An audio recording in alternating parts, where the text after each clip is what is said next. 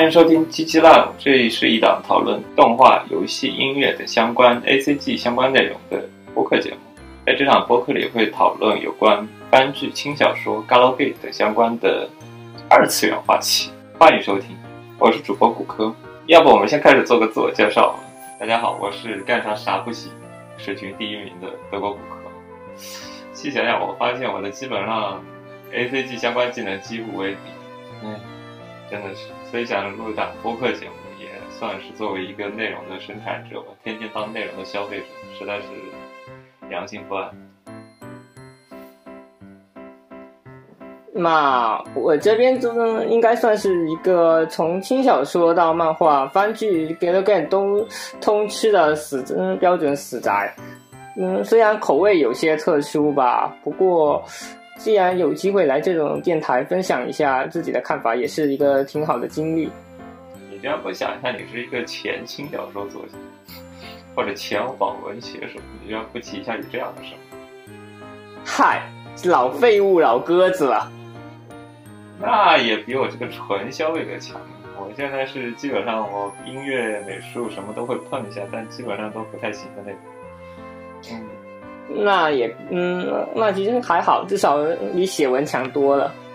我觉得写文你至少也算一个内容的消费者，内容的产出者嘛。那我像这种，啊，画画也是画的非常的一般，我音乐也就基本上会一下，然后看一看人家抠我的谱子，然后弹一弹，然后，哎，基本上就啥都干啥啥不行。我连日语，你的日语至少还比我好，对吧？我是一个日语就是工地散装日语传说中的说中。妈，我也就是半条咸鱼的水准啦，基本就是干啥啥不行，鸽子第一名。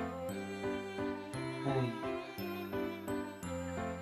关于这个电台的契机呢，我是主要是我本身嘛也是长期播客的使用者，然后也听了很多的 ACG 的电台，但是他们主要聊的都是一些像动漫啊，像动漫以及一些。传统的游戏，还有一些相关的 Galgame 相关的番剧内容，但是很少有涉及到 Galgame 的相关话题，所以我也想做一档这样的播客节目，去介绍一下关于，想介绍和安利一些关于 Galgame 的相关内容。嗯，要不要提一下我的电台名是怎么取的呀？怎么起的呀？原本因为原本叫骨科 Galgame，现在改名叫 GG Live，我们这个起。介绍一下关于我们这个坎坷的起名历程。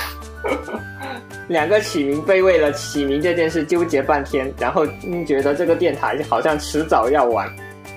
哎呀，本来就是从，因为本身就是完全是兴趣，因为肺炎的关系，在家实在太闲，所以就做了个电台嘛，然后把你给拉过来，然后去做了这样的电台。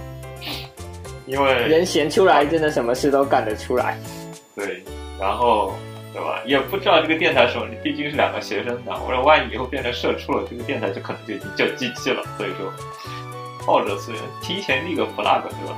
提前立个 flag 之后，万一这个 flag 倒了过后，也完全是没有任何问题。所以先立个 flag，这个电台不知道什么时候就会被 GG 掉。哎，所以叫 GG 电台，说不定第一期就没了。啊。第一期，这是第一期，也是最后一期，请大家一定要珍惜听啊！这是最后一期的 G Two Live 电台，太难了，哎，哎，说起来，你当初是怎么接？当初是怎么接接触 Galgame 这个游戏形式的？嗯，虽然对 Galgame 的游戏形式的话，很早就有认知了，我记得当初就毕竟。毕竟看番剧的时候，就是很，就是它确实一直都有出现，但是你实际上去玩也是有相应的门槛。然后就是很多人就只是知道就是必修就 game，然后这种东西，然后之后呢，他很少去设计或者很少去尝试。你下来起来也很麻烦，几个 G 的，你三 A 大作也二十多个 G？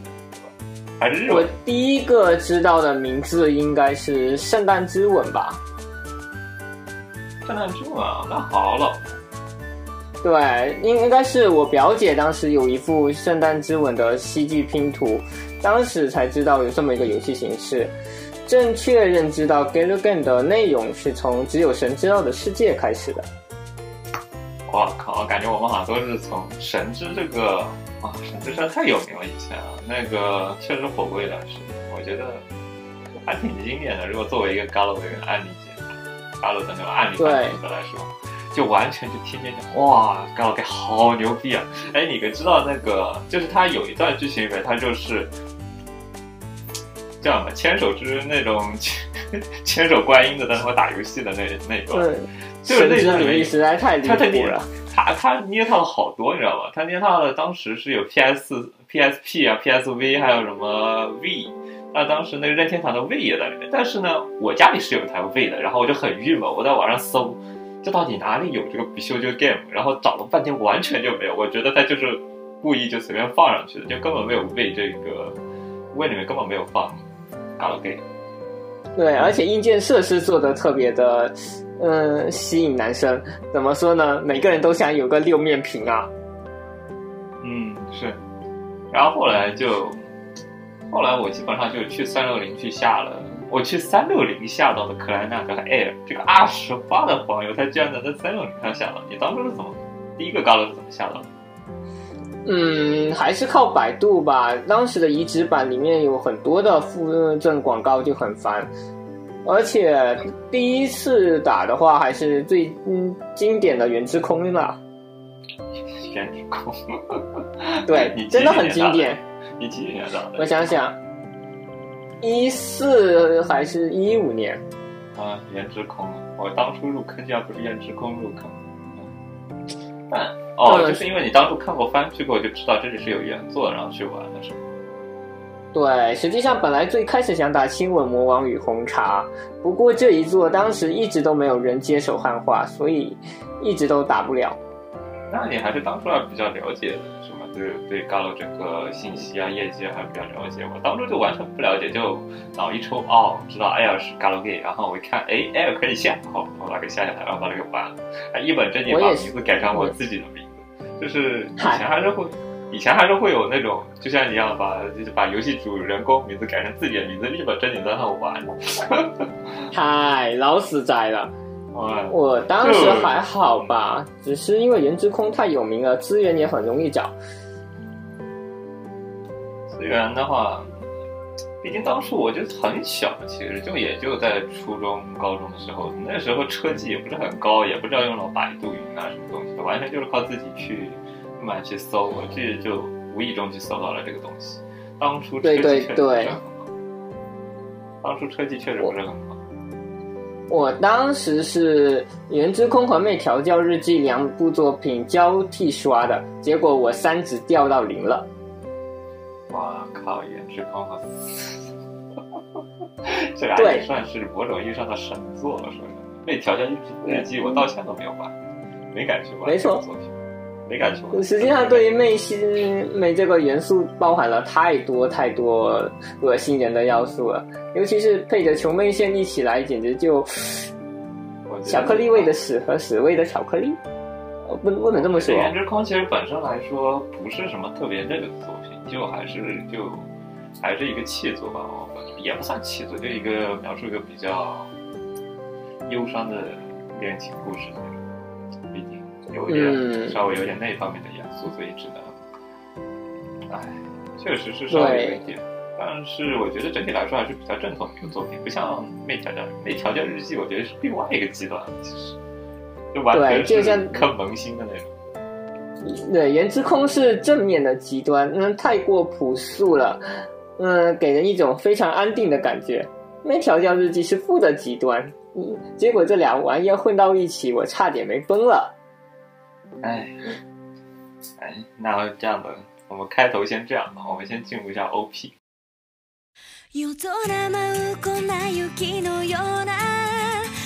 りしきる桜吹雪でも言いたげなお空の月でもこの想いを叶え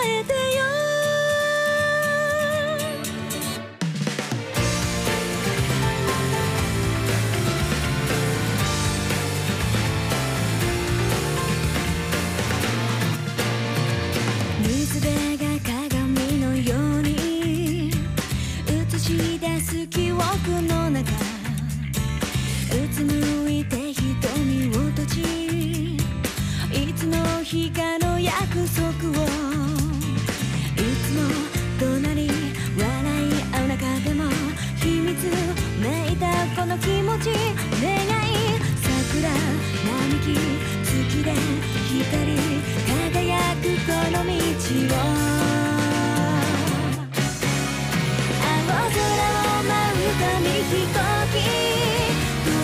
again me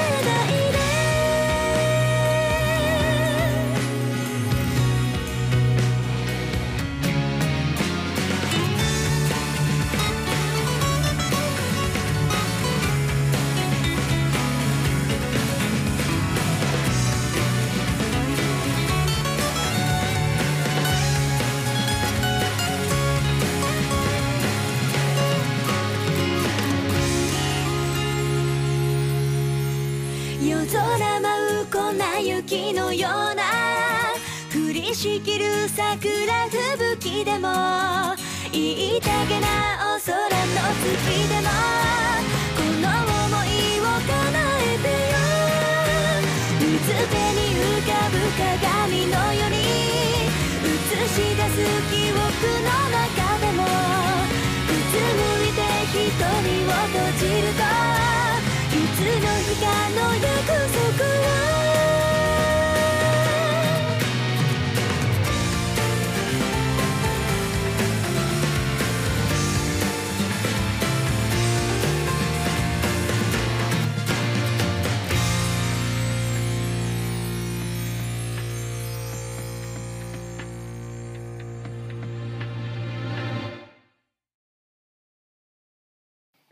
多年听，我感觉这歌还是很经典。确实，这歌给人的印象太深了，尤其是后面配合游戏场景，刻入 DNA 情。就是我觉得，就是他那个 OP 开头不是有一段就吉他的那段独奏那一段吉他那一段拨弦的声音，太让我感觉感觉特别好，而且是，然后再突然进入一个高潮，然后把 OP 亮出来，这个感觉真的很好，特别是那种萨库拉的感觉，就整体就整个游戏上的这个萨库拉这个，就感觉整个的存在感都非常的强。是整个情绪能直接拉起来。就即便放到现在，我觉得这首歌还是非常耐听。整体就不像有些嘎拉 OP，有些嘎拉 OP 听起来就，嗯，怎么说呢？它就过于的摇滚，像这个还是那种比较轻乐响的东西，相对来说。嗯，像我们现在放的这首 B，这是我们现在的这个背景音是这个游戏里面的这个背景。我之前看那个之前 Kid，之前那 KFC 它不是是叫 K 是叫那哦 KFD，那个他之前 KFD 还把他之前的那个专辑放了进去，有人说这个是刻入到 DNA 里面的 BGM，但基本上我一听到这个 BGM，我满脑子就是那个游戏界面，就噔，确实，噔噔，呃，好听的歌千篇一律，刻入 DNA 的场景万里挑一。我觉得真的就当时这个场景，我觉得真的好经典，就撒库拉，然后在那个樱花在整个游戏界面，然后慢慢动，然后你的鼠标一动一动，它那个整个人物也在动，整体上就是感觉呢还是非常好的一个体验。就导入来说，做的非常的优秀。嗯，对，作为一个游戏界面来说，我觉得还相对来说还挺好的。哎，你当初是怎么接触劲乐的？我当年的话是正好处于刚刚提到的正负极端下三值归零的状态，然后就有无良群友呃安利我去打一部比较呃正统的剧情向。我个人是对题材没有什么敏感的，伪娘题材也可以吃，所以嗯当时就嗯去嗯找他要了资源开始打，然后打着打着我沦陷了。啊，这样子从此近朱者赤，近月者黑。你说我这个算不算月初变态？你最喜欢 Galo 是近月吗？嗯 g a n 的话，我个人更喜欢嗯 T 社所表达的故事主题。不过这些都过于宏大了，嗯，有时候要花特别多的心思去体验游戏剧情。像静月这种的话，既可以沉浸感情在里面，也可以当做普通的生草作品。值得一玩，挺深奥的，真的。整体梗来说，你们的捏他呀，各种玩梗玩的真的很嗨。王雀尊写这种东西确实很好，感觉字幕组也费了一番心思。嗯，当初汉化确实是一个非常，哎，当初汉化也是反匪，他们汉化作品真的好慢，特别是静月这系列，整个汉化难度特别的大。所以之后我们可以慢慢谈一下。我当初玩静月，就是我原本是上那个动画幺七八，现在叫做动漫之家。动画幺七八，不知道现在还有几个人能记得这个域名？爸不是已经完喽？幺七八，你幺七八那个域名，你当初还记得吗？就原本是叫幺七八，但后来莫名其妙就改成了动漫之家这个名字，就四字简称 DMJ，DMJ。原本是叫幺七八，大妈之家，大妈之家。他现在就，他以前不是有那种 A C G 新闻嘛，然后基本上也是网页版，当时候 A P P 也没出现，基本上也是靠网页端去做一些一些看番剧啊、看小说、看漫画，还有看一些动画新闻的一个叫什么动画资源整合网站。我感觉它几乎所有的都能下得到，而且它有的时候更番速度特别的快，能给你更到一些生肉资源，就是还没汉化的字幕资源，它先给你更个生肉，然后它之后才给你。跟一个动画资源，整体就体验非常好，一站式体验，想要什么都能下到 T X T 啊，什么轻小说 T X T 啊，它也是可以给你提供，整体还挺好的。我当初是看那个新闻，看新闻的时候，当初是什么新闻来着？就是也是有高露相关新闻，就说这个静月，我记得一几一四年吗？他就说静月这个十周年作品要动画化，准备动画化。然后我一看这个封面，哇，好好看，然后。尝试去下，当时还没有出现汉化，当时还是，当时还是个生肉版本。它里面不是有个 DVD 验证嘛？然后它那个 DVD 验证就技术率不高，因为以前都是无脑的去下一些汉化版，就直接啊点 E EXE 就可以直接完了嘛。对，直接汉印。对，现在但是它是个生肉资源，我下到这个 ISO 版本，然后去点了，然后。安装，然后发现它有个 DVD 验证，我也完全搞不懂这到底是什么东西，然后就错过了。然后过了很好几年吧，它之后出了汉化，然后我才去正式去玩了这个作品。我当时我记得还是个女司机告诉我这个出了汉化，可还行，因为它它的资源真的好多，你知道吗？就是少女美少女万花镜啊，然后什么资源都有，我找它，它基本上都是都能给你一个非常。立马就能给从硬盘里掏出，咚咚咚咚的掏出 N 个资源给你。永远不要怀疑你身边的女司机，她们的资源远远是你们的好几倍。所以就啊，因为这个契机嘛，就去把禁月给挖了，封死了。哎，禁月近朱者赤，近月者黑。近月者确定是黑不是鸡吗？近月者吧，哎，我觉得这劲，所以就之后就开始玩静月，就开始入了劲乐这个深坑。当初还真的是真的吗？大概好像也就是一四到一五年吧，开始接触这个作品。我们介绍一下静月大概信息。静月它是由美少女游戏品牌 Neve Neve 推出的一个嗯，嗯，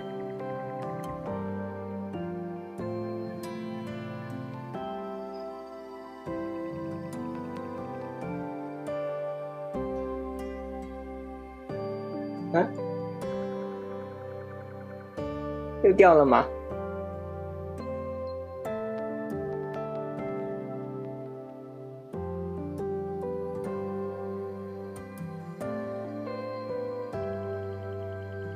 喂，我好恐怖。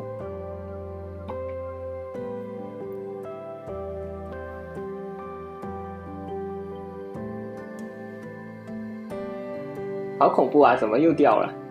我重新把 WiFi 重启，好一点。你那个手机的录音就一直在那块录着就行了，这一段就这样的话我好去对去对应，不然的话如果中途录掉，然后重新录掉，我去重新要重新对一个过音，所以就一直录它就行了。中途一些嗯放，就一直放的话不用管它，就一直录就行。OK，我这边有一直在录，感觉第一次就放送事故，好可怕啊！放送事故是很正常的，放送事故很正常，放送事故非常正常。受了诅咒一般。嗯，嗯跟这个电台一样，随时都有几 G 的可能性，这个断线的那种质量。哎，我们大概介绍一下静月的相关的一些基本信息吧。静月少女，静月它的全名叫静月少女的礼仪，它是由 Neve Neve 美少女品牌 Neve Neve 品牌推出的纪念十周年的纪念作品，在一二二零一二年发售。它之后还推出了相关的 PSV 版，它的作画是由谢有奎和林宾广，它的剧本是由王雀孙、真纪世、东之助和森林冰联合写的联合剧本。它的它曾经获得了二零一三年的年度萌游戏大奖，这是它的这个基本相关信息。哎，劲乐对于他很多玩家乐来说还是相当有名的吧，我但是他作为一个玩家，我劲作为入门作品还是非常合适的。相对于怎么说呢？就哎，你知道吧？就很多人都是柚子出入坑。我之前在一个高楼群，他们就很多都是夜晚怎么玩，什么入群打出你最喜欢的几个高楼，然后全是柚子上。没办法，柚子色费蒙天下第一。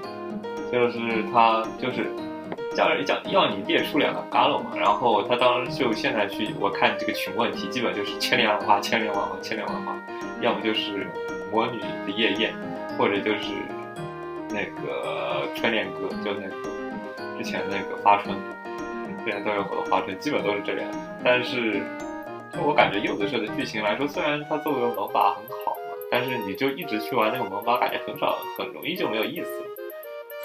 差不多作。为一个，嗯，劲乐虽然还是整体来说没有那么的黑凶残，剧情来说，就相对于《杀月之歌》啊之类的一些黑凶残的剧情来说，整体还是比较轻松的嘛。但是还是相对来说还是比较的，还是有一定的剧情，然后捏塔也很多，很适合萌新入坑。并 B 站还是长期有做相关的视频，有很多 Galo 相关的视频都会推劲乐系列。是这样，有一定的剧情量，同时又不嗯会过于的费萌，嗯又不像老徐那样喜欢放毒，是一部非常适合作为休闲推嗯推荐的作品。不过让萌新玩劲乐的话，很有可能会打开什么奇怪的性癖。我也当初也从此打开了某一个奇怪的开关。哈，这个开关我们可以之后可以在番外节目里好好聊一聊一个奇怪的开关。我介绍大概人物吧，大概人物嘛，故事的男主角大藏由心，但是我们主要还是叫他小仓昭日。人活着就是为了小仓昭日。永远的女子力象征。嗯，是的，正如他女子力象征的人，正如他女子力所象征的，他精通多国语言，然后料理技能非常的出色，他还有非常好的识样才能，是作为大将的。嗯，他的出身是大藏家的私生子，是男主人和一个女仆的一个私生子。这是你们宫霸老哥最喜欢的 NTR 剧情，这算 NTR 吗？算吧。嗯，算吧，你女男算 NTR 吗？我感觉更像出轨呀、哦宫巴老哥对，就就就哦，这算出轨。对，对不起，我对不起，图下做一下，我搞错了。嗯，NTR 应该还是那边，但是也 NTR 了，其实那边的那边也 NTR 了，一样的，一样的。这双方双方哥喜欢的都出轨了，口味我不太知道。双方都出轨了，其实。后期双方都出轨了，但是我们在金元一上面，我们不会讨论这个话题，我就只好在少女理论及其周边里讨论一下这个话题。就是好像双方都出轨了，也算 NTR，其实也 NTR。就就尼玛离谱。哇，你们大当家的关系真的好乱啊！嗯，呃，回头可以放大当家的族谱，不过在聊续作的时候会比较方便。对我估估计口述一下，你们很快就会被这个电路图给搞乱掉了。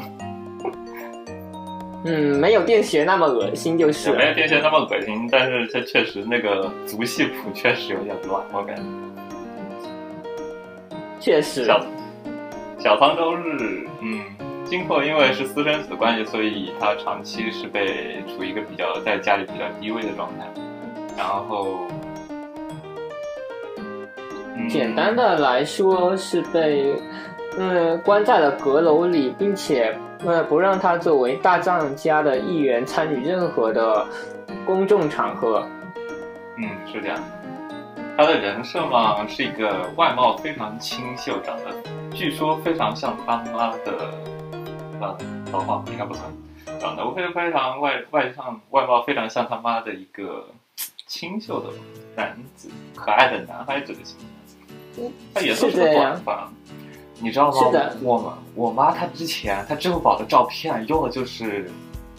就用的就是大藏游心的照片，你知道吗？我我其实我内心是非常复杂的，你知道吗？我内心是很复杂的，因为他用的是大藏游心的那个头像，你妈怎么回事啊？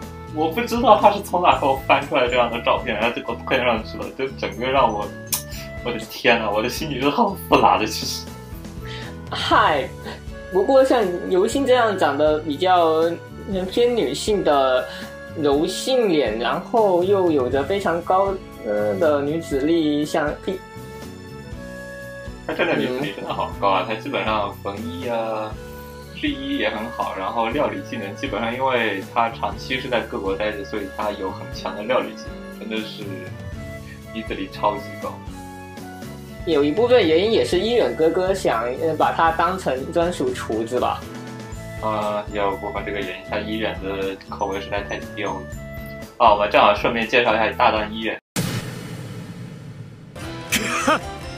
無礼極まる生徒だな 大学に処してやりたいところだ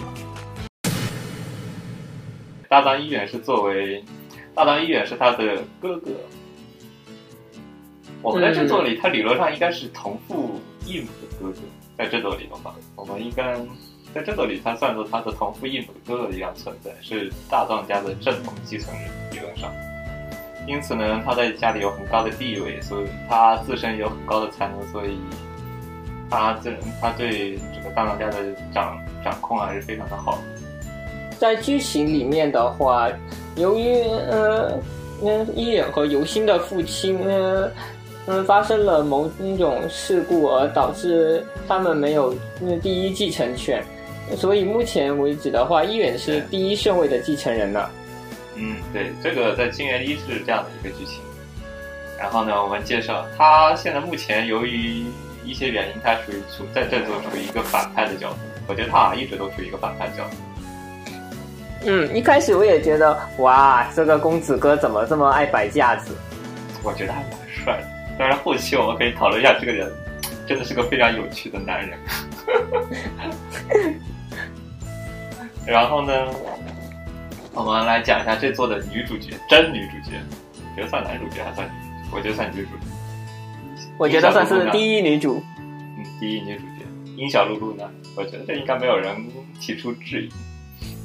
樱小露露娜，然后她她是樱小露家这个历史悠久的日本财阀家旧财阀家的女儿樱小露，她自身患有白发病，所以她一生都有，她是全身是非常的全身皮肤非常的稀白脆弱，她的头发是一身也她的头发是一头非常一头非常漂亮的银发，而她的眼睛就是相当于像白发病一样，它是一个赤瞳。啊，出现了中国人最喜欢的白发那赤瞳美少女。白发赤瞳美少女，哎，说顺便一提，我的琼妹也是你们最喜欢的林平广社。我觉得林平广的两个最有名的角色，应该就是樱小露露娜和这个苍那个琼吧。我觉得琼妹其实，他最喜欢的两个角色都是白。虽然本作中没有提到白花病的设定，然后。也因为一方通行这种呃十分屌的人设的缘故，我还是个人比较呃不太喜欢直言说露娜有白化病的。嗯，但其实是有白化病，我觉得。就其实他还是比较正经的去谈了谈白化病这个。他其实是故事设定里，我觉得他对于白化病的设定还是相对来说比较严谨。嗯，按照遗传学的角度，按照遗传学的角度，我觉得大当家好像也有白化病。如果按照概率性来说，可能是从他母亲那边传过来的。我觉得，嗯呃，不过有可能是隐性遗传啦。这一方面的话，也只是设定的一部分，嗯，完全可以不用多演的。但就推测嘛，你既然啊，这个我们之后可以慢慢谈。这个金月家的这个诗故事情节实在太过复杂，我们可以好好之后好好谈一谈。然后呢，之后我们又还有一些其他的女。像那个柳之濑凑。まあリソナと会うのは超久しぶりなんだけどねそれで下の名前がミナトだからミナトンでいいよ他是叫凑还叫米拉是凑我更喜欢叫 我更喜欢叫做米拉托其实嗯念作米拉托写作凑了对但是就听起来好听一点我觉得凑这个名字听起来就如果直直接读还是不让啊。像那个凑是小唐朝日的青梅竹马吧，应该是青梅。嗯，是青梅竹马。然后呢，另外一个女主呢，她本身应该是青梅竹马，她本身家境还算像其他那种传统大财阀家，他们本身就是那种属于暴发户级别，所以本身性别非常的奔放，典型的那种傻憨憨、铁憨憨。神他妈性别，马凑其实嗯算是比较元气系的一个角色，而且经常充当队伍伍中的气氛调停者，其实情商还挺高的。我觉得吐槽系吧，这应该更属于吐槽系。确实，应该说是本作唯一的正常人了。嗯，哎，哦，好像是这样。然后呢，我们介绍一下他的有。个另外一个人另外一个人是花之工具，是他是一个传统大和猴子的形象，全身黑发，非常的温可惜是个百合。嗯，百合不好。就是我还蛮喜欢这种非常直觉的。虽然我在制作里面，其实我本身更喜欢尤雪尔。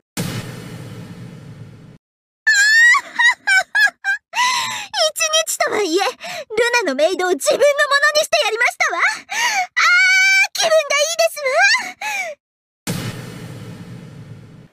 尤其尔是他作为一个怎么说呢？殷小璐家的竞争对手，他是来自瑞士一个贵族家庭出身。确实，本作指定金憨憨。嗯，这算金憨憨， 我觉得就那种大惊险的大小姐的角色，但是长期被殷小璐因为热吻不好被殷小璐长期的欺负。他设计能力也很不错，但是遇上了殷小璐他这样的天才来说，殷小露娜这样的天才来说，还是欠了一点他的设计才能。但作为一个友人，还是尽量去帮助露娜，他是这样的一个人设，对，是一个非常良好的竞争对手的。嗯，对。我们介绍一下大藏家吧。大藏家除了大藏一员外，他有一个大藏一员妹妹，叫做大藏理索李想娜。妹ブラコンだからです親が変態なら子も変態 她是大当家的一个妹妹。嗯东西，大概顺序是长子、次子和嗯长女吧。嗯，对，长她应该属于长女。 因她从小呢，他有一次有一段时间是待在了大大有心家的大大有心他英国的府邸里，然后呢，因为被国外的人欺负，所以被小时候被小藏游大藏由心解解围过一次，所以从此叫一见钟情嘛，应该算一见钟情。嗯，毕竟李小奈是一个非常社恐的一个形象，在这个时候恰巧遇到了一直被雪藏的二哥，阁楼上的小王子，哎从此从此是这样就我阁楼王子是他的嗯外号来着。对对，从此就啊，我要当哥哥的新娘这样的一个，在本作属于一个工具人的角色，其实太难了，惨了李小奈惨。我真的好惨！我每次玩这个作品，这角色居然不能攻略，这角色居然不能攻略，你们音乐是怎么想的？你们的隐藏线呢？之后呢，她是作为她的一个 fan disc 的一个女主角出现，然后你们的女主角可以，你们你们大，然后她是作为可攻略角色出现在 fan disc 里。她的少女理论及其周边。对，它是少 fan disc 叫做少女理论及其周边。嗯，我觉得其实少女理论及其周边相对于静月来说，它剧本更好一些，其实。啊，出现了内控的经典发言。嗯，我觉得如果露娜岛算半边天的话，我们利索纳岛也算半边天好了。算不算半边天也算三分之一天。完了完了，打起来打起来，拱火老哥。好，我们大概人物介绍就介绍到这样了。我们开始，整体来说就就像介绍一样，它整个就是一个非常浮华一些一群土豪们，怎么讲？不叫土豪，贵族，一群贵族们的大小姐日常故事。虽然它是属于一个大小姐日常故事，但是它不同于其他原作。其实像一些我们以前接触到的很多大小姐作品里面，就是像男主人公，他也是一个贵族，也是一个土豪或者一个比较有名的财阀出身，所以他其实去在故事剧情里面，他也是一个非常显眼的角色吧。在地位上算是跟女主角能够平起平坐的一个地位。少少女爱上姐姐里面，他就很多就是他世代都是，他每次出现其实都是一个土豪家里出现的。是这样，毕竟如果是屌丝逆袭的话，嗯，我觉得可以说是粪作的开端了。但他就很多就是就过于的大小姐，就整个就是一群大小姐欢欢乐乐的日常故事，它也就没有什么起伏。像这作里面，由于游星他本身的身份比较特殊，他是一个私生子出生，所以他不能抛头露面，所以他在这作里面就是其实介绍是一个私生子如何才能被才能被自己兄长被自己兄长所承认，然后从此走向一个正常人生道路故事吧，人生巅峰，那从此走向人生巅峰，这也算吧。其实因为本身一个私生子，然后虽然本来他只是想好好的平平静静的做衣服而已，然后顺便把个妹，马妹是 Galgan 的一环。嗯，对他毕竟是个 galgame 嘛，对吧？然后从此傍上大小姐，然后走上一个人生巅峰的道路。但基本上都是入赘吧，好像很少有是保留本性，基本上都是以入赘的方式去入赘到别人家里去。其实，确实，除了跟大藏家起正面冲突的，嗯嗯，反正 disc 的话是可以保留的，但是在本传中是没有一个本传中基本都是以入赘的方式，所以他的头姓也大藏也会变变改成为音小路游行这样的一个神奇的名字。哎，毕竟是私生子所以说你还不如跟妹妹去结婚，你还能保留本性，顺便还能包，顺便还能拿到大将他的全部财富，这是个多么完美的一个解决方案，嗨，对吧？妹线多好，你们还是去玩内线吧，这个露娜线我们看看就好了，内线才是最好玩。出现了塞斯货，塞斯货。啊，我们大概嗯我们这个本我们这个本身成立这个电台是想去案例一些我们比较感兴趣、我们比较值得案例的游戏，但是考虑到就很多人还是不愿意去玩原作，然后也毕竟原作入门门槛太高，我们可能就尝试以电台的方式去叙述一下整个故事的大概剧情。尽量还原整个当时的我们当时游戏的感受，然后插入一些录音的方式去给你复现这个游戏的体验。如果你们觉得这些，你们觉得这个游戏它的剧情足够好，毕竟有些东西还是应该实际去玩一下，它能才能体验到。像一些游戏 CG、有些音游戏音乐和配音这些东西，我觉得还是应该自己亲自去体验，才能感受到这些好处的。才能感受到这些这种当时游戏的震撼感。我觉得这还是应该自己亲身去体验。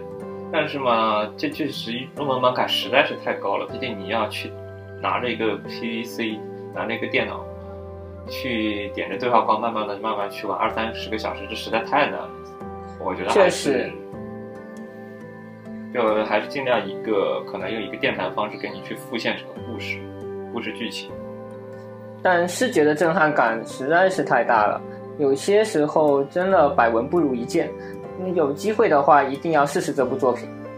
因为我觉得这有有的东西只有游戏，它它作为一个视觉小说，它真的是有点类似于动漫的效果。就是它虽然没有动漫一样，它有动的人物，但是它的 CG 它真的是一个非常有一个很好的震撼感。比如说我之前玩到那个 Assembly 那个音符社，它有一个作品就是如何与女主角相遇的，就是。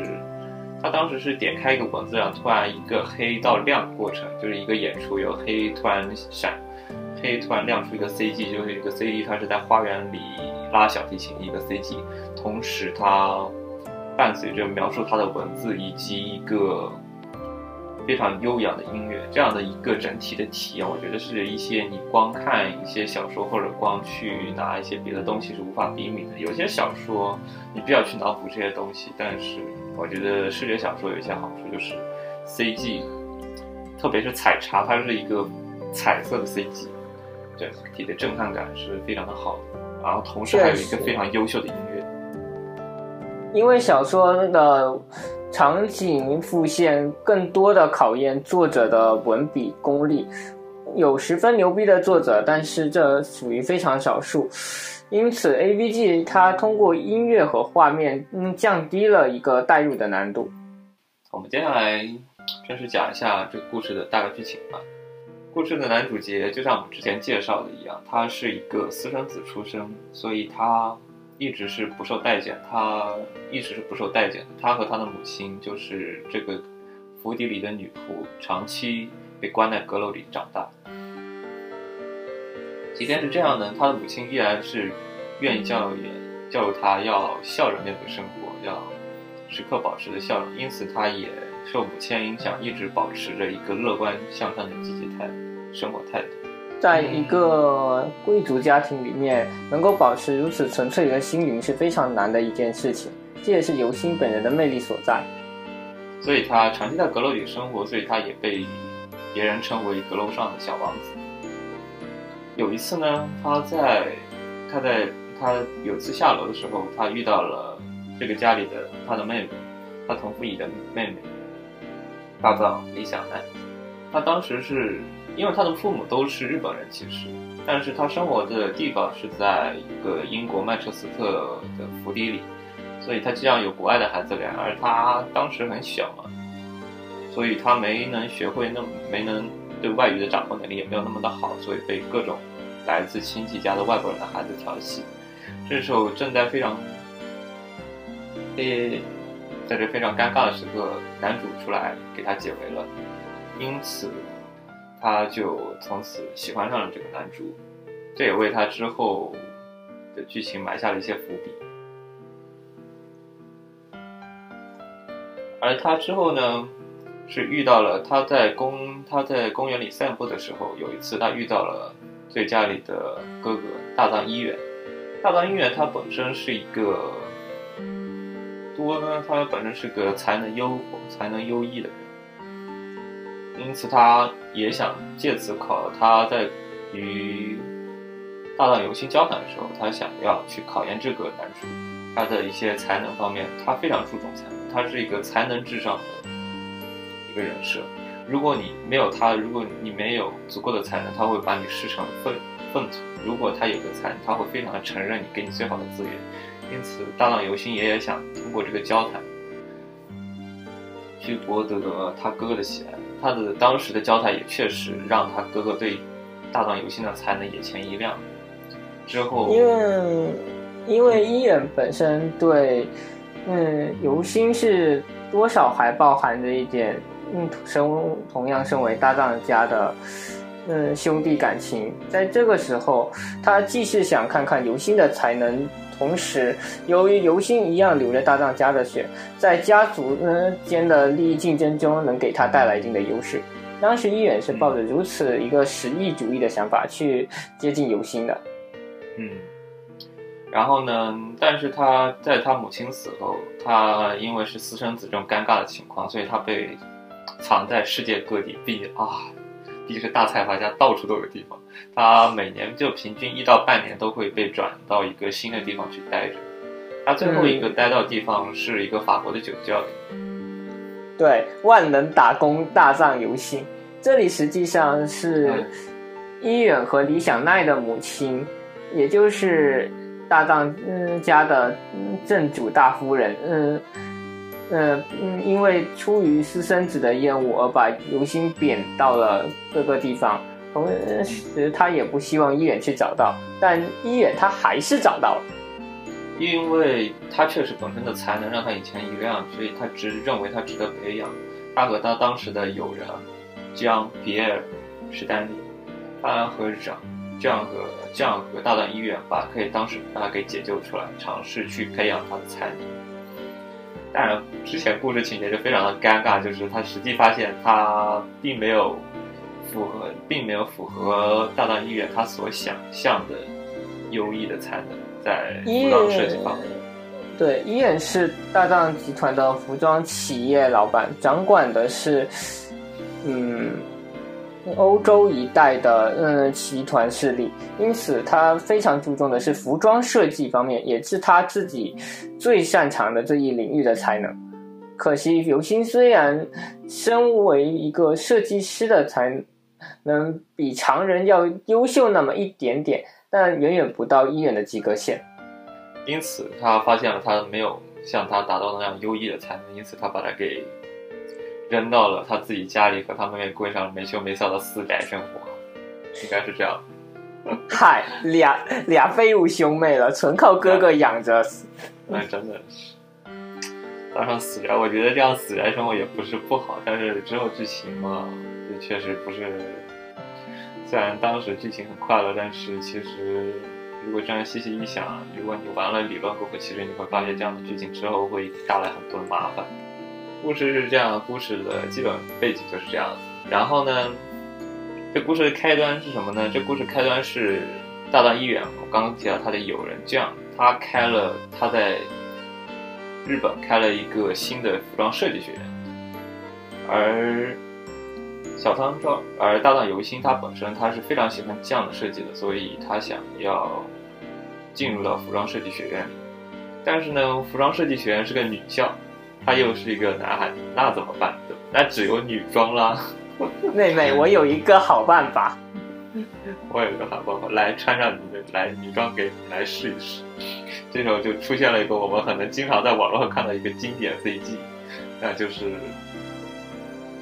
经典 CG 就是小仓照日掀起她的裙子，露出她黄色的胖子，这是这个经典 C G。妹妹，为什么这个二哥比我还要有女子力啊？啊。然后呢，第一次女装发现这个出色的女装才能，我觉得这也算一种才能。太难了，也借此，然后。由于她是个女装，但是呢，她虽然是个女装学，不对，她虽然是个女子学院，但是，但是呢，她有个比较特殊的地方是，她有个贵族班。这个贵族班，它是可以通过给学院大量的赞助费，可以获得一个可以携带自己女仆协助自己学习的一个特殊的福利。而他的女仆是不会需要经过身体检查这一个步骤的。简单的说，就是用来呃养金主的女儿了。嗯，是这样。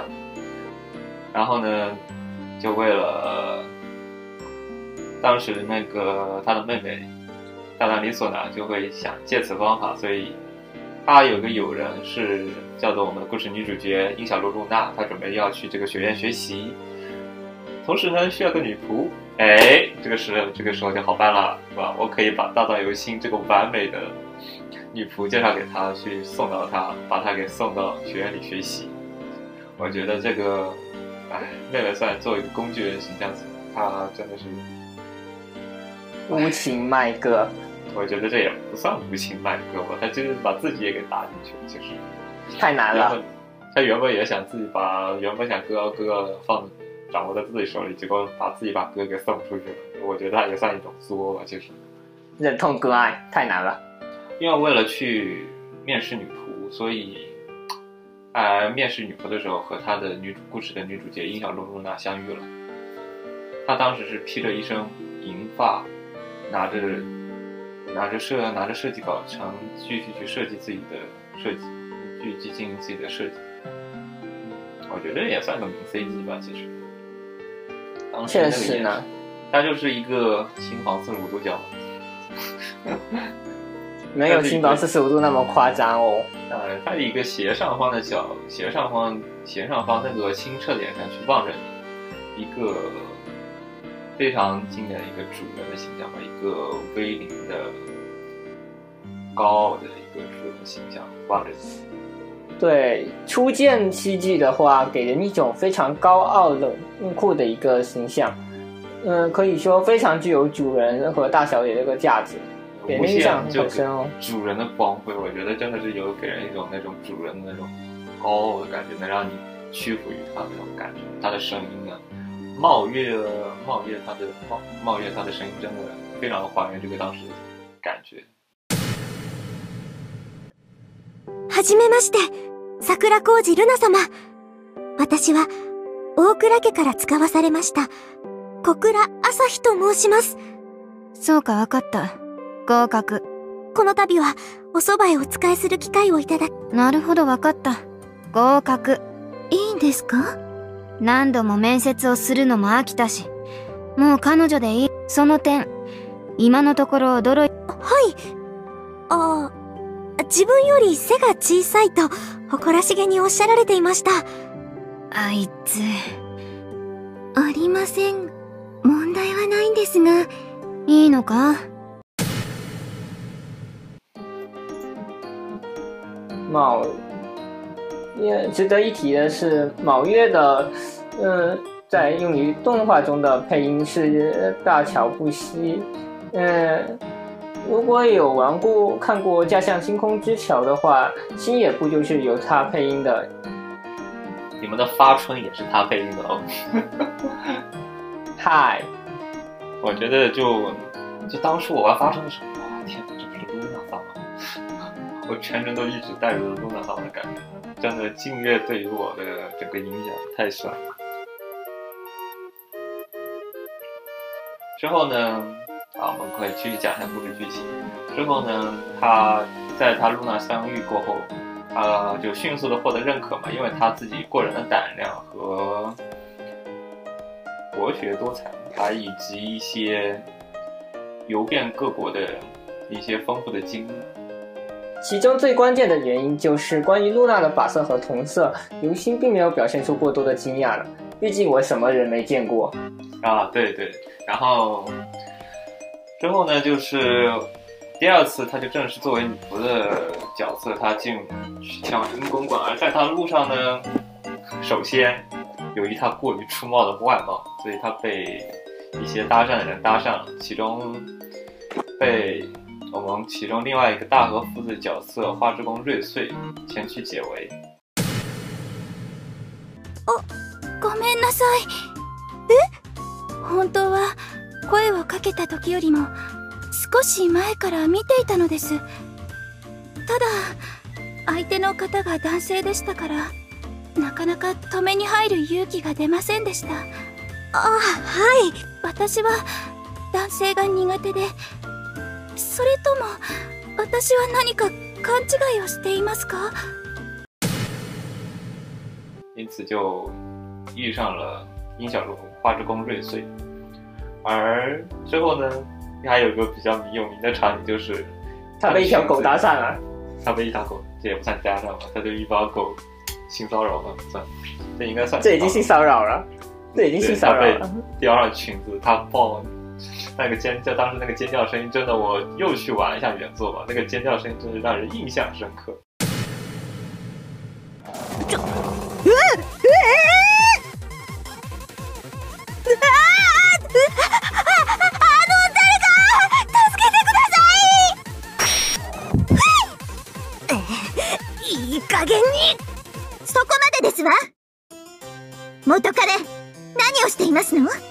冗談では済まされませんわよ大丈夫ですの私のペットが迷惑をかけてしまって申し訳ありませんわ啊，连狗都永远喜欢小仓朝日。嗯，对，而且当时他说出一个非常有名的话，我当时我以后要是有了儿子，我以后一定要教育他不能随便掀女孩子的裙子。这个话我们可以之后可以买。这个话也为之后的一些故事剧情埋下了一些梗。太难了，因为这一些路上时间耽搁，导致他之后去到实际上到达宅邸府邸的时间，殷小璐他家府邸的时间是一个迟到的状态。而当时殷小璐就非常的生气嘛，所以就让他转三圈，望一声，转三圈望一声，就出现了经典的转三圈喊狗叫。三回回ってあんと泣け。ああん。全然なっ我觉得这个声音真的是清楚啊。这这一这是清楚吗？你重我重新真的不算清楚吗？我觉得这个声音真的太卡哇伊了我觉得当初我就无限录我觉得我之之前把这个作品的一无限录过这个声音太可爱了。太恐怖了舍弃了尊严的男人。哦不，她是女人，男的男的，我懂过的，我懂过的，不对，秀秀的，秀秀的，完了，然后呢？大概一个这样的话，他基本上他之后去布料店和大当利索那跑去布料店买布料的时候，他遇上自己的青梅竹马，就是我们之前提到的凑合。哎呀，平気平気。喜ぼうよ。え？ぼーっとしてるから、もっと無事だったことを喜ぼうよ。从此，呃，这样的话。他几个主要人物都已经入场了。对，值得一提的是，刘星和凑是有十年没见了，然而十年过后，他的女装连凑都瞒得过去，这就非常的可怕。 我觉只是他当成十年没见，导致其实印象不是很深刻。其实，你人也是会变的嘛。假发一摘就认出来了，戴上假发就不认得了。嗯，毕竟实在太清秀了，一般人也不会。去尝试去认为某个人是女的，某个人是男的，一般还是这几个主角相遇过后，就是他们一起住在了英公馆，在殷小路的府邸叫做英公馆，他一直住在这个英公馆家里。从此，嗯，之后就开始进入到学院生活吧，就是我们日常的经常遇到一些剧情。而在这个剧情里，有几个比有两个比较著名的，一个两个著名的比赛，一个叫做 Quiz。Quiz、夸夸子、夸子比赛、夸子大赛以及一个菲纳季，这两个比赛是一个是一个校外的比赛，一个是一个校内的比赛。这两个比赛都是一个非常重要的奖项，如果你获得了，是一个非常重要的荣誉。而其中一些主要的剧情都是跟这两个大赛有关。主线就围绕着主角团们参赛的准备，嗯，以及嗯。嗯，发生的一些日常喜剧来展开呢。嗯，对。我觉得相对于其他的女装剧情来说，这俩比赛就这俩比赛的存在，就让整个剧故事剧情还是有一定的连贯性，不会让你觉得太过的无聊。它其中一些起伏啊，也是跟这些剧情有关，这些大赛有关。先设定了一个明确的目的线呢。嗯，是。然后通过这个嗯，殷小璐和小唐朝日他两个人朝夕相处，他朝夕相处的情况下，由于小仓朝日，由于大那个露娜她本身超长的设计才能，所以让小仓朝日，非常小仓朝日，我们以后就简称还是叫他小仓朝日吧，我更喜欢用这个名字。我更喜欢叫他朝日阿萨希阿萨希阿萨希阿萨希阿萨希，这个我觉得阿萨希名字叫起来更舒服一点。阿萨希是日文里朝日的日文读法，我们还是比较喜欢叫他阿萨希。然后呢，发现阿萨提他有一个非常卓越的纸样才能，经常为露娜萨玛制作各种的纸张，呃制制作各种的衣服。让嗯，它在这里是做到一个纸样的概念，设计是将嗯衣服的整个嗯嗯要素在纸上画出来。吧这个这一段我来讲。来讲，像啊，我们大概介绍关于服装设计大概概念。像服装设计是有，我们可以看到很多服装设计的纪录片。首先，服装设计师需要把服装去作为一个需要通过自己印象，比如说像画笔啊、各种的水彩之类的，去复现你的整个设计理念。这是第一步，设计理念。当这设计理念出来之后，我们需要把它给制作成一个服装啊。这个服装它有，它服装需要去用布料去缝制嘛。而如果你直接去用服装，直接去用布料去缝缝制的话，它就如果你是直接上真实的布料，你其中会用到很多昂贵的布料，这是非常不划算。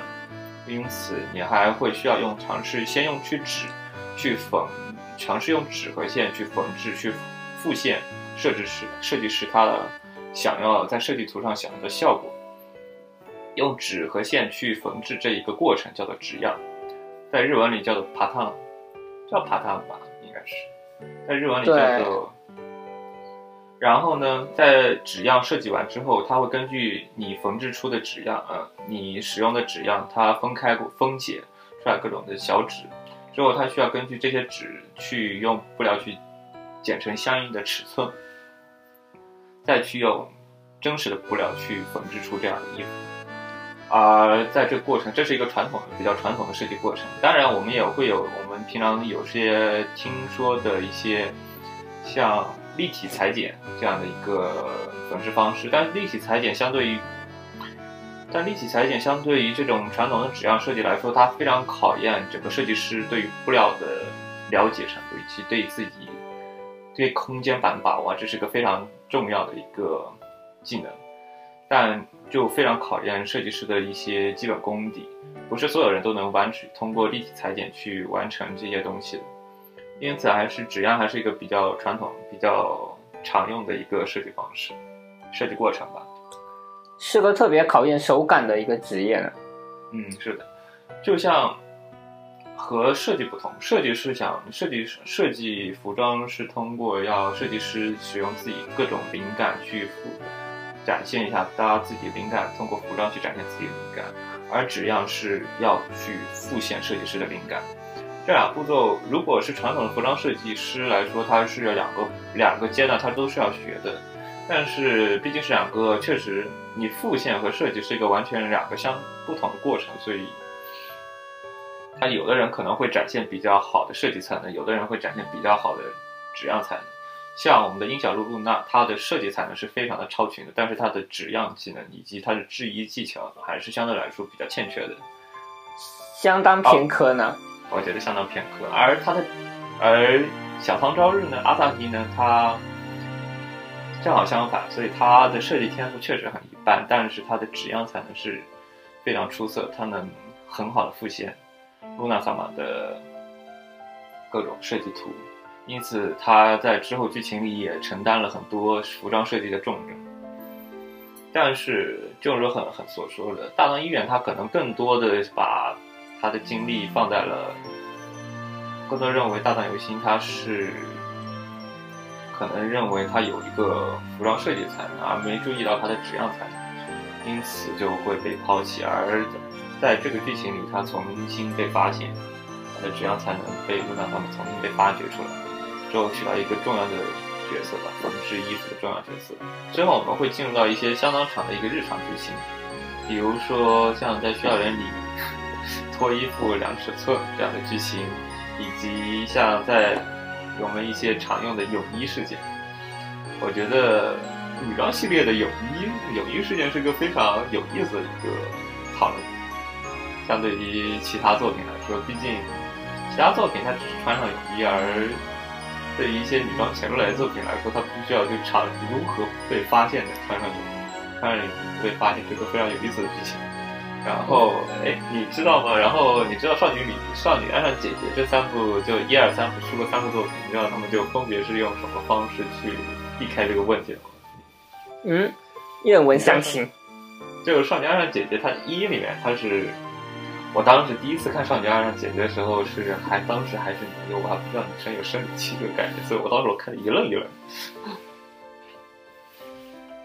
然后呢，就是他第一次还是说用生理期这个借口搪塞过去，搪塞了一个暑假都闹出问题了。当时《少女爱上姐姐一》里面，《少女爱上姐姐二》里面呢，它的剧情就不一样了，它的剧情是跟幽灵有关，它是靠他自己的姐姐附身到他自己的哥哥身，他自己的弟弟身上，然后这样的话，他就变成一个真正的女儿身，然后呢，他就可以穿上女装。我觉得这个太非常吵了。就非常魔幻，你知道吗？这个看着一愣一愣。然后呢，《少女爱上姐姐三》里面呢，我觉得这个设定就更魔幻。他人要救了嘛，他有，他当时是他被一个，呃，他被一个当时一个工具人吧，他用一个叫做缩阴神功的东西，就是先给你冲一下，然后冲一下过后用一个不知道神什么神奇的技能，咔一下就把那个地方，就那那地方就直接把它给缩起来了。奇怪的知识增加了。就把它给缩缩上。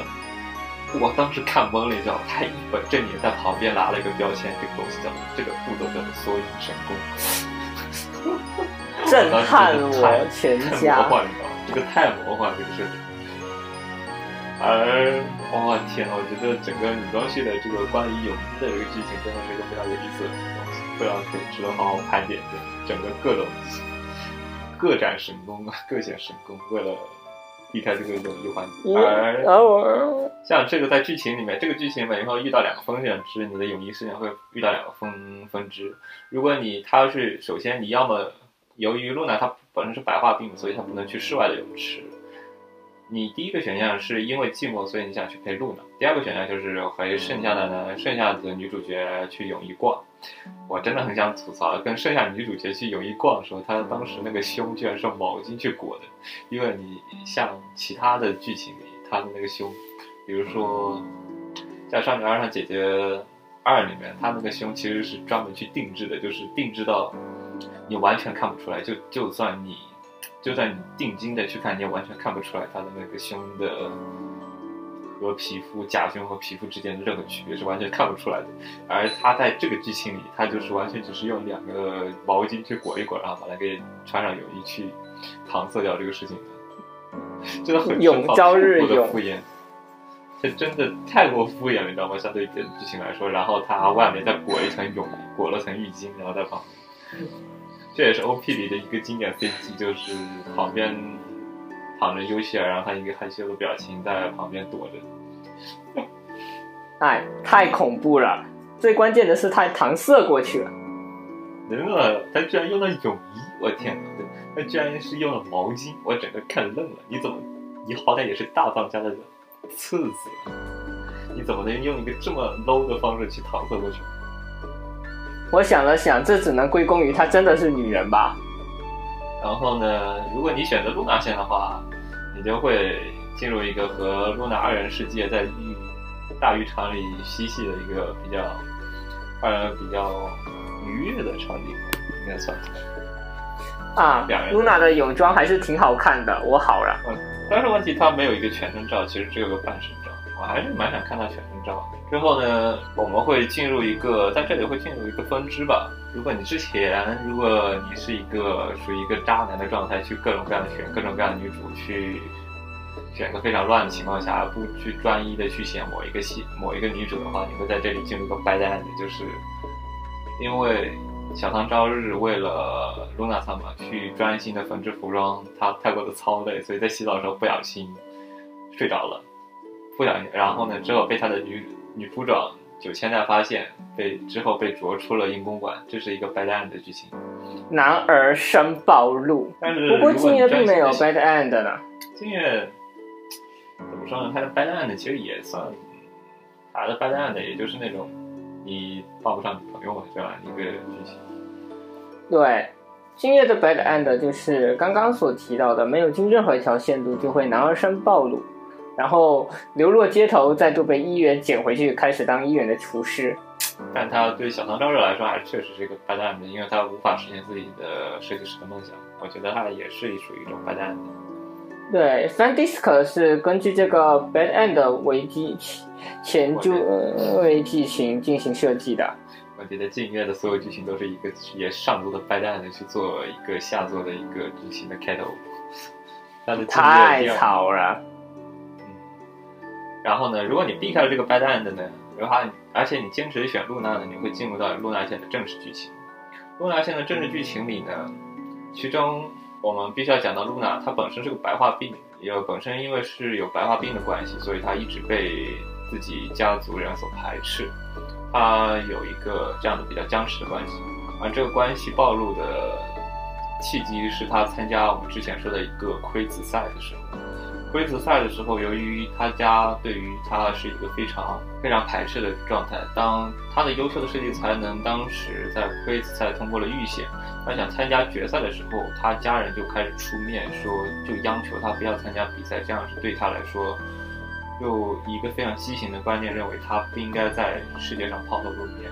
但这里涉及到一个音小路家的呃刻板印象，对露娜的外表带有着有色滤镜呢，觉得露娜的外表实在是，嗯，会有损家族形象这么一个不讲道理的方式。然后呢，之后就也借此暴露他和原他和本家比较僵持的关系。在原作里，他的在原作里，音小路呢，他一直是保持着一个非常说呢，一个非常高洁的主人的形象。他时刻维护着自己的女仆小汤朝日，无论是跟就反派大当有大当一远，还是对着本家，他都是一个不屈服的一个非常坚定的一个主人的形象。而小汤朝日，也是由于很怕自己女女装的身份被发现，所以他每次大当一远出现的时候，他也是非常唯唯诺诺的。呃，露娜萨姆他始终会出来保护他。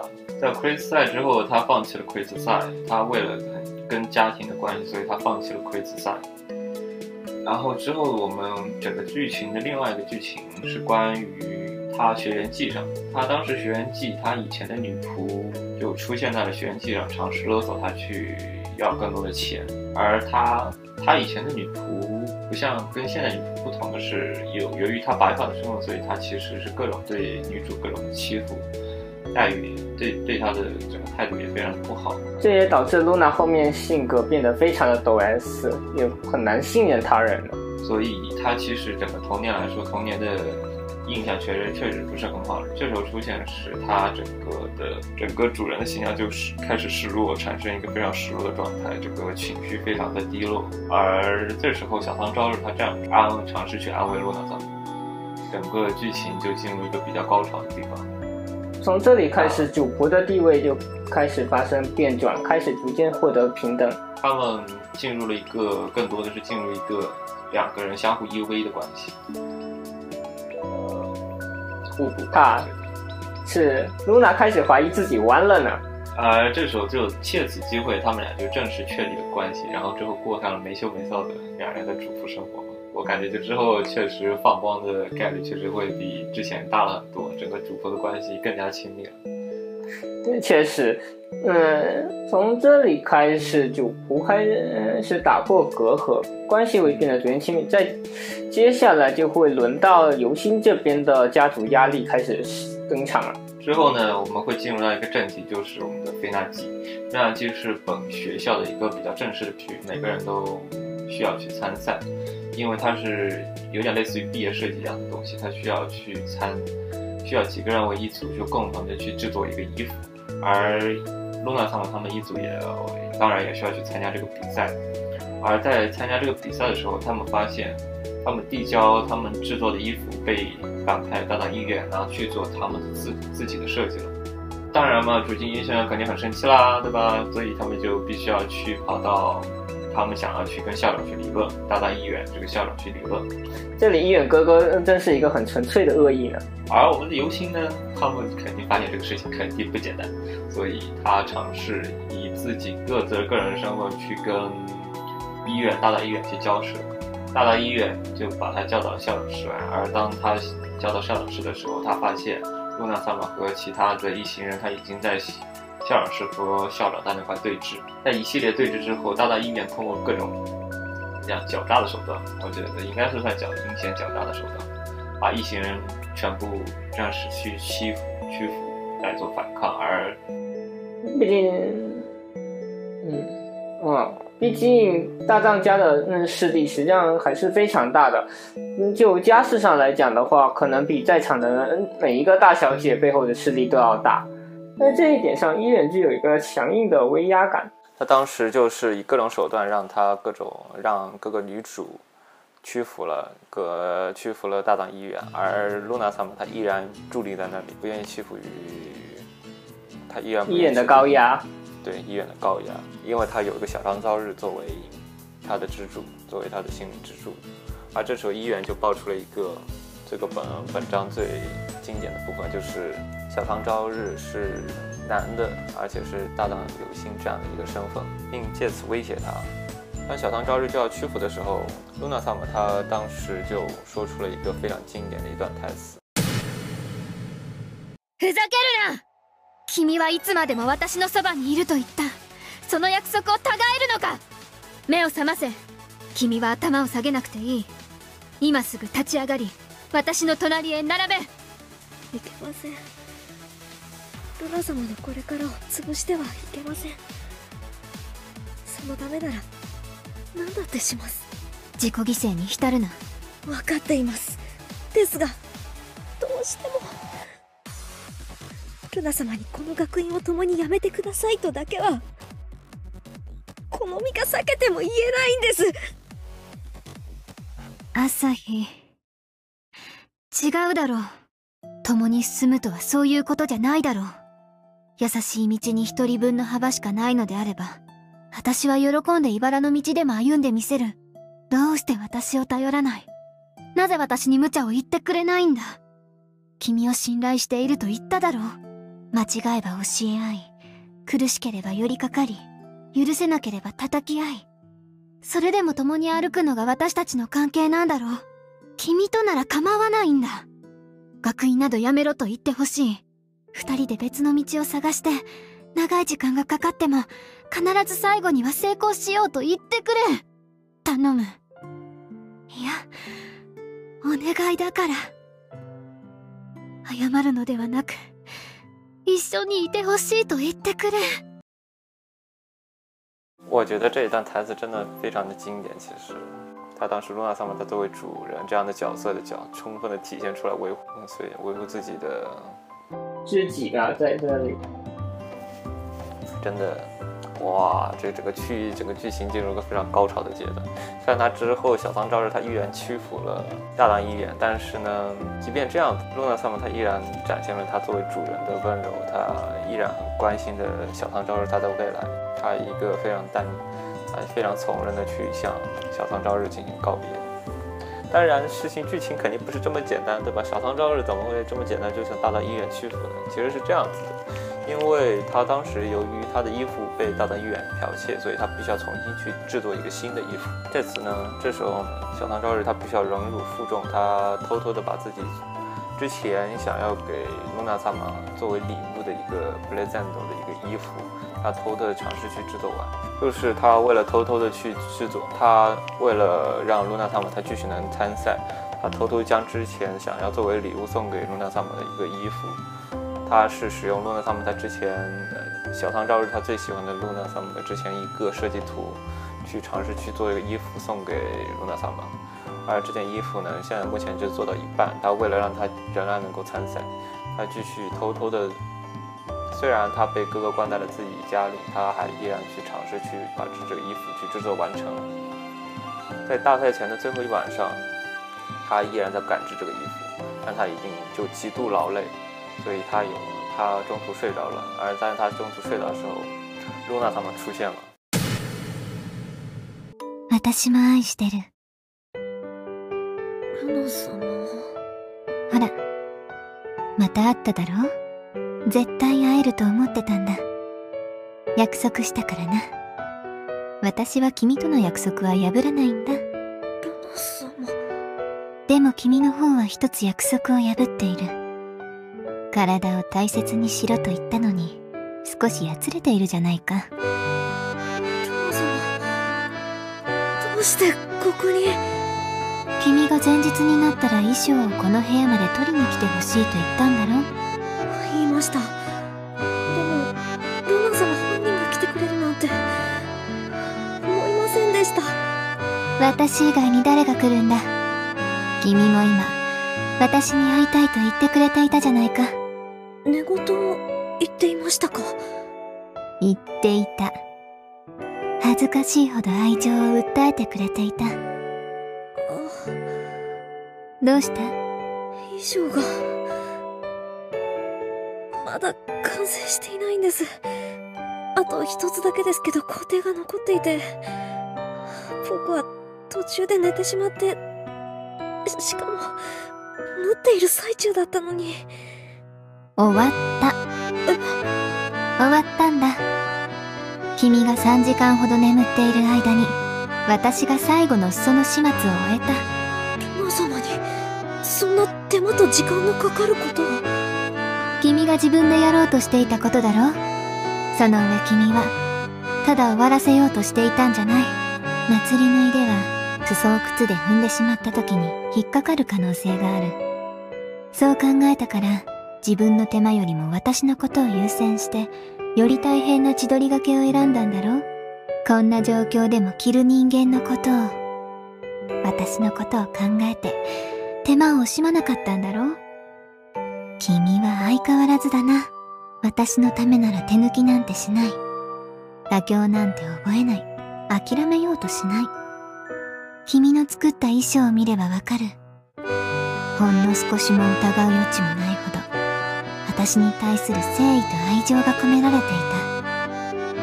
いえルナ様こそいつも僕に感謝して僕を必要としてくれましたの人のためにどれほど尽くそうとしてもルナ様に喜んでいただけた時の顔を思うと苦労が苦労でなくなり結局は自分のためになることばかりです。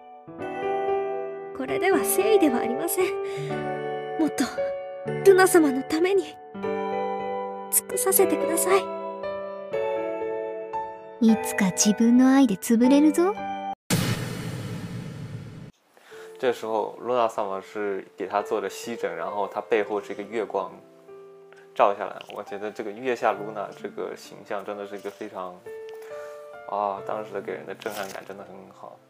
有那种温柔的音乐配合着那种主人他特有的从容感，安抚着自己的从，安抚着自己的随从，这种感觉真的只有当时玩了游戏才能感觉到。露娜萨玛她伴着月光。偷偷的跑来去见了男主，还是亲手把这衣服的最后一道工序给完成了。这时候他整个衣服也就顺利的完成，他可以能够参赛了。特别有罗曼蒂克的一个氛围感，而且在这个时候也是每个 Galgan 都遇到的一个最高潮的场景，就是男主角和女主角一同克服苦难的最后一道难关。我觉得这个很多一些萌爸剧情里是很难有这样的剧情的，其实就。很多就是单方面的，很少有这种男女主一起克服这样的，特别是这种比较绝望的情况下，整个整个气氛其实，在后期由于男主的由于大当医院的高压，整个剧情是众叛亲离，因为自己男装女装的身份被发现了，所以他除了露娜萨满以外，其他其实都对他采取一个比较冷漠的，甚至是一个排斥的状态。只有他孤身一人还在为露娜萨满制作新的衣服，整个剧情就非常的绝望，只可能也就是只有工具人妹妹，她还依然就愿意去帮他。最后呢？确实呢，嗯，继续。在这里有赖于很多人的帮助，但最后呢，他就顺利参赛了，然后。她的衣服是一个纯白色的设计，伴着一些蕾丝花纹，整个像一个婚纱般的一个婚纱般的一个设计。啊这套礼服真的特别的好看。今夜作为一个服装设计专题的一部作品，它每呃一条线都会有一条专属的服装呃戏剧路呃呃放出，嗯、所以在每一条角色线都能看到不一样风格的服装。在这里，我一直觉得露娜的服装设计是真的很好看。这个是我就想，关于都讲到这里，我就想扯一扯关于服装设计的事情。就是如果你看很多服装设计展的话，其实服装设计就那种大秀的话，或者高定秀的话，其实那种它整体因为它采用的服装特质的问题，它能其实能做到非常好的一个效果，非常好的一个动态效果的。然后它的整个光影效果会做得非常的好，给人非常大的震撼感。但是其实我觉得镜月里面的服装，我个人觉得是做的不是那么的好，因为你由于上色的关系嘛，它其实像林品广他们、谢有奎他们本身上色风格就是很赛璐璐的那种上的风格，你没法去还原，去还原那种材料的空间感和那种材料那种质感特有的一些材料特有的质感。相对来说的话，可能就除了露娜萨玛这件以外，其实像其他的像其他女主的几件来说，我觉得都特别的卡通系，就那种非常二次元风的。像露娜萨玛这件就，我觉得是静月里静月这套里面，其实设计已经算巅峰的作品了。我觉得，因为它充分利用二次那个。就那种平涂的质感，它充分利用平涂质感，而不会去特意去上色，而尝试用一些蕾丝啊，一些这种让细小的细节去尝尝试去绘制这个衣服。所以整体来说，我觉得相对于别的服装来说，它的那个空间感、效果感更好一些，确实是比较好的一件衣服。但相对于真正的服装设计来说，它的服装还太过简单了，其实。确实呢，毕竟再怎么说也是有一个，嗯，绘制戏剧的一个局局限在。这个这个局限实在太大了，对于你展现一个服装来说，确实。去看一些像迪奥的二零一二年，我觉得迪奥二零一二年的那个展真的太过，给我印象非常的深刻，因为它大量的是用那种裙子，整个是用各种裙子、各种光影的效果去给你。特别是那种黑白的对称，而且那种蓬松的感觉，在行走的时候，整个抖动的感觉真的非常的好。我觉得这个应该是 CG 无法还原的。确实，这些剪裁的细节都很难用静止画来表现。对它二 D Live 嘛，二 D C 二 D CG，它实在是还原不了这样细节的东西。当然，这比赛最后他当然赢得了顺利的赢得了比赛大奖，而大大医院也借此发现了小仓朝日的纸样才能。因为这个契机，所以化敌为友，他彻底就成为了，就大当一月从反派就变成一个友军的角色。我觉得还是非常符合他的整体人设的吧，毕竟是个才能至上的人。当你如果有了才能，他会非常投入更多的资，无可以毫不吝啬的给你投入各种资源，一个这样的角色。确实，嗯，在这里的话，医院呃作为一个嗯角色的魅力才真正的呃展现出来。在前面一直都是很标准的一个反派形象，但是他即便是作为一个反派形象，他还是就是坚守自己原则，就是非常有原则的反派。其实就是他干什么都是非常遵循的自己逻辑，就是你有才能，他就 always OK；如果你没有才能，那你说什么都不是一种这样的一种态度。如果你能展现出自己的才能，他会被他所认可的话，他就是他能给你充分的资源。就像露娜，他露娜在这个角色里，他始终跟大段议员对峙，但大段议员毫不介意他顶撞他的那种态度，他依然是跟他平起平坐的去尝试跟他对话。所以说，我觉得大段议员还是比较在这个本作里还是比较符合他的那种人设。他从此呢就变成一个，他既然有了才能，对吧？那就被认可为作为大党家的正式的一员，因为才能被从从此就进入了有控的状态。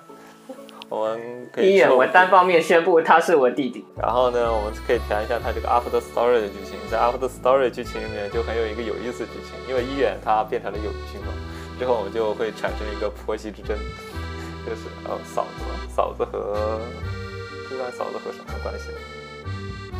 呃，我想想，知音，我我理一理，那个什么，妈一卡，这个东西不用管。对，这一家算了不用管了，就是就是 Luna 这一家。这这个回头重补就好了。对，这个像 Luna 这一边和大藏医院和 Lisona 他这个大藏家这两边都要都很喜欢小仓朝日，所以他这时候比较真。你这时候会遇到一个选择，你是为了选择大 Luna 上面呢，还是要选择大藏？这时候这个剧情呢，就是如果当你选择 Luna 上面，Luna 上面就会被展现出它的经典台词“大変気分はいい”，心情大好这样的一个经典语音包嘛，我觉得经典表情。如果你选择大藏台家，风大气不改意，如果你选择大藏家的话，大藏就会展现出他的经典笑容。我们大藏，这是我们大藏家的胜利，巴拉巴拉巴拉巴拉。然后我们今晚去吃好的。这时候呢，所谓的好的，如果那时候都是你选择大藏重口味的食物呢。嗯， 大当家大当医院的口味确实有点独特。嗯，如果之后呢，大当医院他会带他去做各种，嗯，如果 Luna 萨玛他虽然就是一个主仆，虽然作为一个主人，他随时维护着自己仆人，但是如果遇到自己的仆人背叛，他是很记仇的一个形象。所以呢，如果你在这里选择大当家，他会给你记上一仇，之后你会在一些 H sense 里会体现出来。比如说我们经典的一个，当时我们就选择剧情的时候会有一个经典分支，就是你要选择和露娜有一个恋人关系，还是一个主从关系，这样一个经典的抉择。嗨，死宅，我全都要。就是因为你还是印象也很很深刻吧，就是就如果你在这里，因为你之前选择了大当家，你之前选择大当家这个剧情被露娜所记恨，然后你这时候如果又再去选择主仆恋、主仆恋、主仆恋，连续选择主仆恋这个四个四个经典角色之后，你会对罗娜萨玛进行一个非常 经典的这种命环节。在，甚至最后那个欧纳尼的场景，我觉得也是非常的经典的。我觉得好多人都没有玩到那个欧纳尼的场景，就是太难了。就是当时就哎，你可记得那当时那个 CG 啊？就是那个就是最后，因为其实一般好多人很多人都只会玩到那个前半部分，但后半部分因为就玩的太嗨了嘛，所以他就露娜萨玛就要露娜萨玛就要让他去自己做一个。让小唐绕日自己在躺在地下做个欧南尼的姿势，然后他在旁边画，然后去画设计图，散场着小唐绕日去画那个设计图。我天，太经典了！我天哪，那个场景真的是太经典了，整个印让人印象深刻。嗯，在这之后呢，这个秀甜度的场景也就到此为止了。我们要正式进入一个主线环节，就是因为我们之前谈到了小唐朝日，呃，小那个樱小露露樱小露露露娜和他本家的关系并不好。但是本人呢，你也进入到一个谈婚论嫁的季节，你为了谈，你为了去结婚，你还是不得不获得本家的承认，而这时候你就必须要去本家一趟去见父母嘛，这个经典场景见父母。当时本家就去百般阻挠，就不让他进入本家，但是这时候化作友军的，化作友军的大当一员，嗯，就是之前算是反派，现在是友军。因为一旦这作友军过后，他是毫不介意的给你任何的资源，他这时候甚至动用本家的关系，要让自己的自己的弟弟大藏由心和印小露露娜进入到本家。医院这对是我锁了，谁敢反对？就是他甚至不惜动用本家的关系，也要让这个关系，也要让这个他自己弟弟的这个婚给成了。我觉得这时候就充分体现出他的他的有控的本质，这。控有心，超级控有心，他就一旦认作自己家人过后，有心说什么都是对的，你要干什么我都答应你，就那种感觉。完蛋了，呃，又一个游控，嗯，陷入了深渊。其中我们可以讲到一个另外一个有意思的事情，就是在在这个游戏的特点里，其实有一个叫做大藏悠远的大藏医院的华丽的一天。在这华丽的一天里面呢，就是讲述了。当他当这个故事的男主角，让大藏游戏真的变成了他妹妹过后，大藏医院是一个什么样的反应？啊，这个当时的那个剧情真的是非常的搞事情，我觉得。当 然，我觉得就你玩完正作过后，再去玩这个作品，就会对这个整个人设都崩坏了。我觉得就处于一个崩坏的状态。原来你医院你是一个这样的人。嗯，整个故事剧情就大概像这样子了。嗯，像我们关于角色的评价以及游戏的音乐、美术等其他方面，我准备放到下一期去跟你讲，以及我们可能一些比较有意思的番外话题，比如像女装自己玩过的其他女装作品啊，自己的女装经历啊，还有一些劲乐的相关一些梗啊，我们可以留到下一期去聊。我觉得还很有的聊头，下一期可能听头比这个上一期更有听头。哈，虽然都是一些私货和个人见解，非常不客观。嗯，但是我觉得自己的女装经历这个梗，就这个东西就讲的就很有讲头了。其实，我觉得你要背刺我，我为什么要背刺你？我自己也有女装经历啊，为什么我要背刺你？两个人都互相抱着性癖的两个节目。是好，那么今天节目就呃到这里了，感谢各位听众的收听。嗯，感谢今天各位听众收听。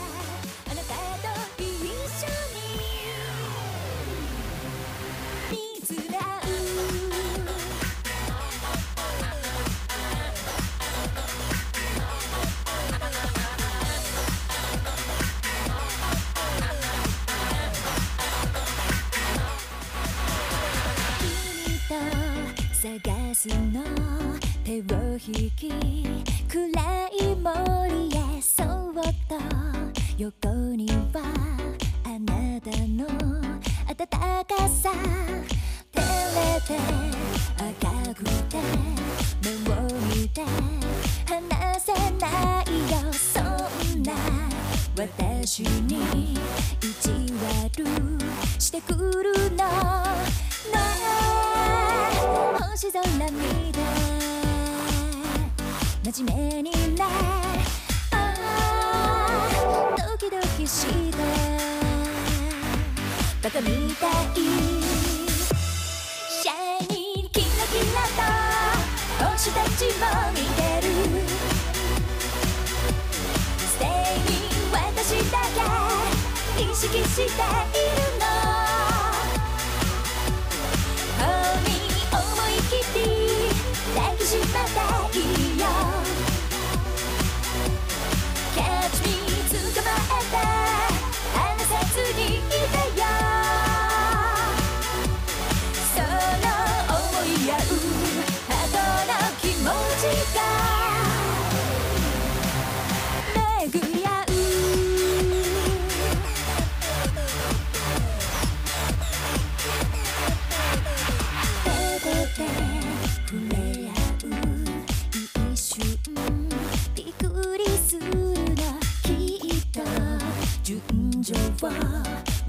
この気持ち。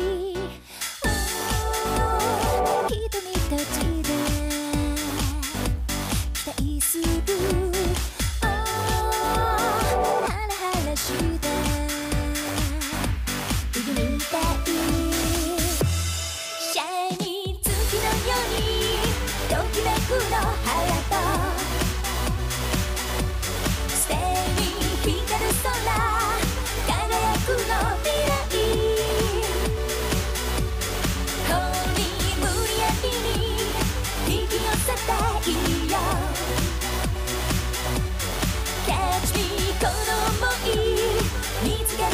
しいよ。この空の下あなたと